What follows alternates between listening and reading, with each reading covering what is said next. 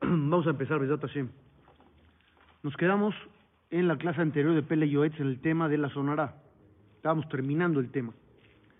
Leímos la Salahot del Rambam, fue lo último que estudiamos, donde Maimónides habla de una manera muy fuerte, muy intensa, contra aquellas personas que hablan mal de otros. A tal grado que esas personas, como lo leímos la vez pasada, están incluidas en la lista negra de gente que comete crímenes graves y que uno podría decir, bueno, esto no es nada, no pasa nada y ya lo sabían y era verdad y puede uno poner cien mil pretextos, pero vimos lo grave que es hablar la sonará. Voy a terminar el tema uniéndolo con el tema que sigue porque tiene que ver y se conecta perfectamente. El tema que sigue habla de lechanut. Lechanut significa burlas y ahí se habla mucho de Moshav Letzim, de no estar en un grupo de burlones. Entonces, el tema de la sonara termina con algo parecido. ¿Con qué termina? Diciendo, el pecado de la sonara no es nada más para el que habla, también para el que lo recibe, también para el que lo escucha y lo acepta, porque puede ser que alguien habló y tú no estabas enterado de que iba a decir un la sonara y ni modo, ya te cayó. Ahí tu responsabilidad es no creerlo, tú no puedes afirmar que lo que acabas de escuchar es verdad, pero te dan permiso de tomar precauciones en dado caso que se presente.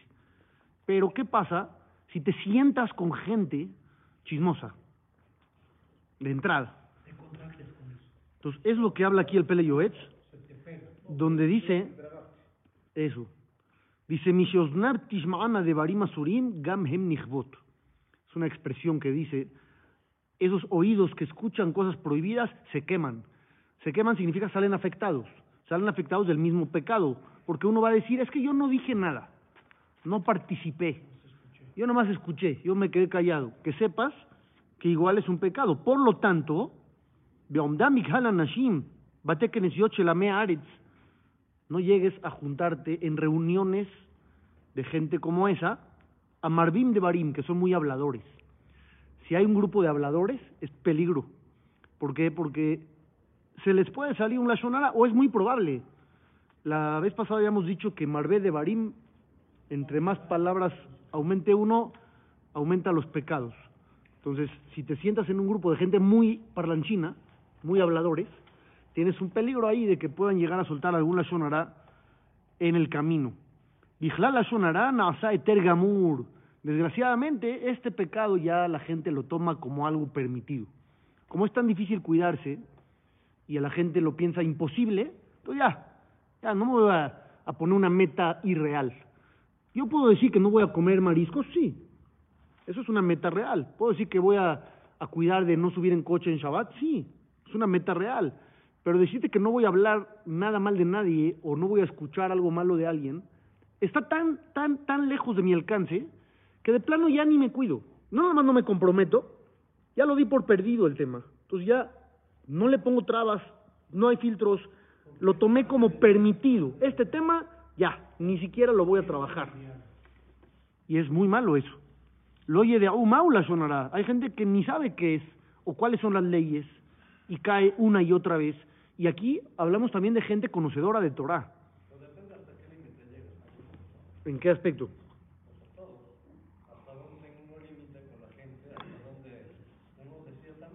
Sí, claro. Por eso dice que uno tiene que tomar esas decisiones. Uno tiene que tomar esas decisiones. Hablo de gente conocedora de Torah, que puede saber muchas leyes, pero de la Shonara no. No sabe bien las leyes de, del habla.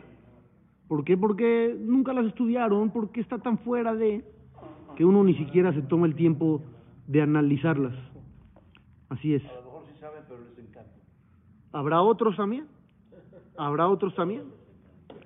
Raúl Azhiram Beleazkiram Belomar Leamdaber que lejami la Cuando escuches a alguien que está por decir un chisme o empezando un chisme, le tienes que decir, oye, mejor no queremos saber, ya, no queremos escuchar, no queremos saber lo negativo de alguien. ¿Qué gano yo? Nada. ¿Tú qué ganas? Nada. Entonces, si no nos incumbe a nadie, ¿cuál es el propósito de escucharlo?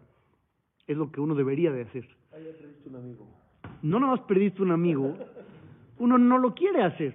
Porque como dice Yehuda, nos encanta el chisme. Entonces cuando alguien va a contar algo, es muy difícil decirle, no, no me lo cuentes. Al revés, la gente ruega para que le cuentes el chisme. Entonces es muy difícil. Lo igbar, pero tienes que ser fuerte. Número uno, la juz al que vos cono, por honor a Dios. Si Dios lo prohíbe, pues, sé fuerte en su honor y abstente. Número dos, al nafsho, apiádate de ti mismo, de no caer en este grave error. Diles a los que estén ahí hablando o por hablar la gravedad del tema y con eso tú mínimo ya salvaste tu parte. Hasta aquí termina el, la sonará. Continuamos con el del Letzanut, que hablaba de eso justamente, de la burla. ¿Qué, ¿Qué tan grave es esto de la burla? Porque uno podría llegar a pensar, bueno, la Torah está en contra de la alegría, no. La Torah está en contra del buen humor, tampoco. Ya hemos visto muchas veces la importancia de tener un buen ánimo, de estar alegre, de estar contento, de sentirse pleno. El pasuk, cuando dice las maldiciones Barminan, dice, ¿por qué vienen? Por no haber servido a Dios con alegría. Entonces la Torah no está en contra de la alegría, pero confundimos a veces el concepto, y es lo que va a hablar ahorita. ¿Qué es letzanut? Kahena rabot y surim besofoque la La burla empieza mal y termina peor y provoca muchas cosas negativas. Un tipo de burla del que empieza a hablar, que usas a alguien para burlarte de él y poner ambiente. Porque pues una bonita frase, una bonita broma siempre pega bien en el grupo. Entonces, agarras a uno de Corbán. Él va a hacer ahorita el sacrificio, vamos a usarlo a él me burlo de él, una buena puntada, todos se ríen, yo soy el, héroe de, la noche, pero pues estás atacando a alguien y eso no te lo permitió nadie. No puedes usar a alguien para tú sentirte bien. Vejen mi abón hinchar, ve, dice, desgraciadamente eso es muy común. Gente que se burla de otros y ni cuenta se da, o sí se da cuenta, pero lo minimiza. Este porque está chaparro, este porque está muy flaco, este porque está muy alto, y agarra cada quien su propio pretexto. Así se lleva, eso, así se lleva, no pasa nada, si nos llevamos cada quien. Y al final terminan lastimando. Gambelodat, a veces uno ni piensa, porque el hoyo Homer y Suro no saben la gravedad de lo que están haciendo, ven año Dimle Israel y no se saben cuidar. Entonces, ese es un tipo de burla del que habla aquí que dice que es muy grave. Y es Rajola, hay otra que es muy negativa, que es la Mishnah de Nabot. La Mishnah de Masejet Tabot habla de qué importante es hablar de Torah en la mesa. ¿Qué quiere decir en la mesa? Uno dice en la mesa de Shabbat. A la hora de comer. No en la mesa de Shabbat. No, en todas las comidas. En cualquier mesa donde te sientes, tienes que hablar algo de Torah. No todo tiene que ser Torah, no estamos en ese nivel. Una que otra cosa de Torah. Un libre Torah bonito. Aquí viene la Mishnah y dice, dos personas que están sentados en una mesa y no hay Torah entre ellos, no hay plática de Torah, Ares de Moshabletzim. Esa es una reunión de burlones. Así se convirtió ya. Ya no es una reunión normal, es una reunión de burlones. Así dice allá. Esto es algo que aún los niños saben. Dice, porque los niños leen Pirkei Avot. Todos en su, en su época, todos los niños sabían todo Pirkei Avot. Ven Ish Sam Level Israel, pero desgraciadamente la gente no se cuida, no pone atención en esto. Yesh Averot Kalot, venía Adam Nizari Mehem. Hay pecados más leves y la gente sí los cuida. De Hamurot y en estas que son graves, lo ni cara y sur. Ya ni pensamos que es prohibido. Si tú te sientas a una comida y hablaste nada de la sonara, ¿eh? Hablaste de deportes, del clima y, yo qué sé, ¿qué, otro tema les gusta? De economía, de negocios, y te paraste de ahí, ¿te sientes pecador? No. ¿Y qué dice la Mishnah? Que sí, no hablaste de Torah. No hablaste de Torah, fue una reunión de burla, de burlones. Y uno dice, pero no me burlé de nada, no entiendo la idea. ¿Cuál es la definición de reunión de burlones si no hice burla de nadie? La pasada sí la entendí. Me burlé de alguien. Correcto, ahí sí entiendo, me burlé de alguien, estoy agrediendo gente sin motivo. Pero estar sentado y no hablar de Torah, ¿por qué eso lo convertiría en burla? Pero no dice eso aquí. No dice es porque te va a llevar. Dice es una reunión de burlones. ¿Pero por qué? Si no me estoy burlando de nadie, no estoy haciendo burla de nada. ¿Sí me expliqué la, pregunta? Entonces, vamos a ver un poquito para complementar el tema lo que dice el Mesilat Yesharim. Rabbenu Moshe Haim Luchato habla sobre los niveles que tiene uno que ir adquiriendo en la vida, espiritualmente hablando. Tienes que empezar y seguir subiendo y seguir subiendo y seguir subiendo. Él maneja una escalera de valores donde te va guiando hasta el tope, hasta la cima. El primero del que habla es Zehirut. ¿Qué es Zehirut? Él lo define como identificar lo malo y lo bueno, saber distinguir, saber diferenciar. Ese es el primer paso. Tú no puedes ir en el buen camino si no sabes cuál es. No te puedes alejar del mal camino si no lo reconoces. Entonces el primer paso es que sepas, esto es bueno, esto es malo. Ya después puedes empezar a trabajar, a ver cómo me apego a lo bueno, cómo me alejo de lo malo, pero mientras no tengas claro qué es bueno y qué es malo, no puedes dar ni siquiera el primer paso. ¿Estamos de acuerdo o no? Tiene toda la lógica del mundo. Ah, espérate, espérate, no, no ha empezado. Estoy diciendo cómo está construido el libro. No ha empezado lo que él dice. Entonces él dice, uno tiene que tener los ojos bien abiertos para poder identificar lo bueno y lo malo. En el capítulo siguiente del que habla, dice, Mafsidea tu marjiquea. Hay cosas que te alejan de trabajar en este tema, que no te dejan, como si fuera un impedimento. Yo quiero cuidarme, pero hay algo que me estorba. ¿Qué estorbaría a esto? Entonces dice aquí, hay tres, tres puntos que estorban de adquirir esto. El primero, atipul a olamit. El hecho de que yo tengo que estar ocupado en cosas mundanas, pues me aleja de estar analizando cosas espirituales. Yo tengo que estar al tanto de lo bueno y de lo malo, pero realmente en qué estoy ocupado en el día en la chamba y en eso y en el otro. Entonces ya no me queda tiempo para analizar qué es bueno y qué es malo y qué es correcto y qué es incorrecto. Ese es el primero. Asheni, ¿cuál es el segundo? Asehok bealatzón, el relajo y la burla. Ahorita vamos a ver por qué. El tercero es malas amistades. Que malas amistades también pueden influenciar. Entonces, no voy a hablar de las otras dos, porque ahorita no nos ocupan, me voy a centrar en la segunda, que es el relajo y la burla. Esto, ¿por qué no te permitiría avanzar de manera espiritual? Dice lo siguiente, Kashemeos, esto es algo realmente grave, porque la gente burlona, a Tobea Bam, el que está hundido en este tipo de actitudes, Tobea Bayama Gadol y Malet Mimenu. Está hundido en un mar muy, muy grande, que casi es imposible salir.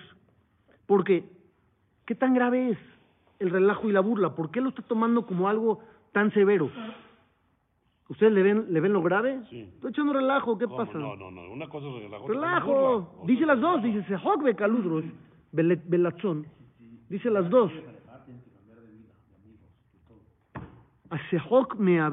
Adam en Adat Beatam Moshelet Bo. Cuando uno está en el relajo y en la burla, ya no tiene la conciencia necesaria para caminar en la vida de manera correcta.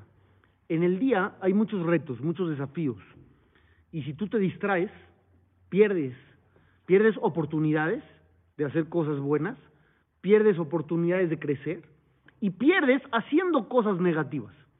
Entonces dice, todo esto genera una circunstancia de incertidumbre, porque en cualquier momento podría pasar algo de eso. O tengo una oportunidad de hacer el bien, o una oportunidad de crecer, o de apartarme del mal, o no sé. Y si no estás alerta, pierdes. ¿Y qué provoca que uno no esté alerta? El relajo y la burla. Ya no estás con dat, ya no estás consciente bien de las cosas, no estás sensato. Areu que shikor o shoté es como un borracho, un tonto. Ahorita no está para que le digas nada. Y quien ame. A ver, trata de hacer entrar en razón a un borracho. No hay forma, no hay manera. La persona burlona y relajista, el problema principal de él, escúchenlo bien, ahora voy a empezar a definir el problema. El problema es que no toma la vida con seriedad. Y la vida es seria en muchos aspectos. No estoy diciendo que no hay momentos de alegría. Hay que estar contento. Sí, hay que estar contento y todo muy bonito. Pero la vida hay que tomarla en serio. La gente burlona a la que se está refiriendo aquí no es gente que la pasa bien de vez en cuando, no, es gente que se dedica a estar en un estado emocional de relajo, de burla. No está serio nunca, no hay nada para él Serio. importante. Todo es, ah, ah, ah, no pasa nada y relajo. Esa gente que no toma la vida con seriedad, no hay manera de guiarlas en el camino correcto. Se jode Kalud Rosh, Margilim Adam Leherba, dice la Mishnah. El relajo y la burla pueden acarrear ahora sí pecados graves. Porque, porque en el relajo está la fiesta. Y en la fiesta, ¿qué pasa? Hay cosas negativas, relaciones prohibidas o cosas por el estilo. Porque eso es lo que acompaña al relajo. El relajo siempre está acompañado de algo. Algún detonante. Como vamos a echar relajo, entonces vamos a echar un poquito de copas de alcohol. Y vamos a echar relajo, entonces no vamos a echar relajo aquí en el CNIS, tenemos que ir a algún lado. Entonces vamos a ir a algún lado y ese lado tal vez no es muy bueno. Y entonces empieza uno a buscar escenarios que no son muy positivos y acaba uno haciendo cosas malas. Meat, meat, poco a poco lo van alejando de las cosas hasta que llega realmente a los hechos malos. Esa es una. La que yo les decía, que es la que dice después, una persona que está inmerso en las burlas, en el relajo, pierde oportunidades de vida. En Namit Pa'alim nada lo sorprende. Vamos a suponer que escuchas una clase de Torah. Y en la clase de Torah uno tiene que reflexionar. Y ves que la gente está reflexionando. Y alguien suelta por ahí, ah, ya, eso, eso es muy exagerado. Con ese cuate que acaba de decir eso, perdimos la inspiración, la emoción, la pasión, la decisión que estábamos a punto de tomar de cambiar de vida, ya porque alguien le bajó todo y desinfló eh, el ambiente, ¿no? Eso es una burla. Y esa gente nada le sorprende, nada toman en serio. Tú llegas con ellos a hablar de que lo que están haciendo en la vida es grave, te van a echar un chiste. Y cuando te echen el chiste, ya todo se fue. ¿Estamos de acuerdo o no? Te van a hacer un chiste, ya. Con el chiste perdimos todo. Se pierde la inspiración. Se pierde todo. Y la vida, como dije, hay que tomarla con seriedad. No dije que hay que estar tristes. No. Pero sí tomar la vida con seriedad, porque cada día es importante.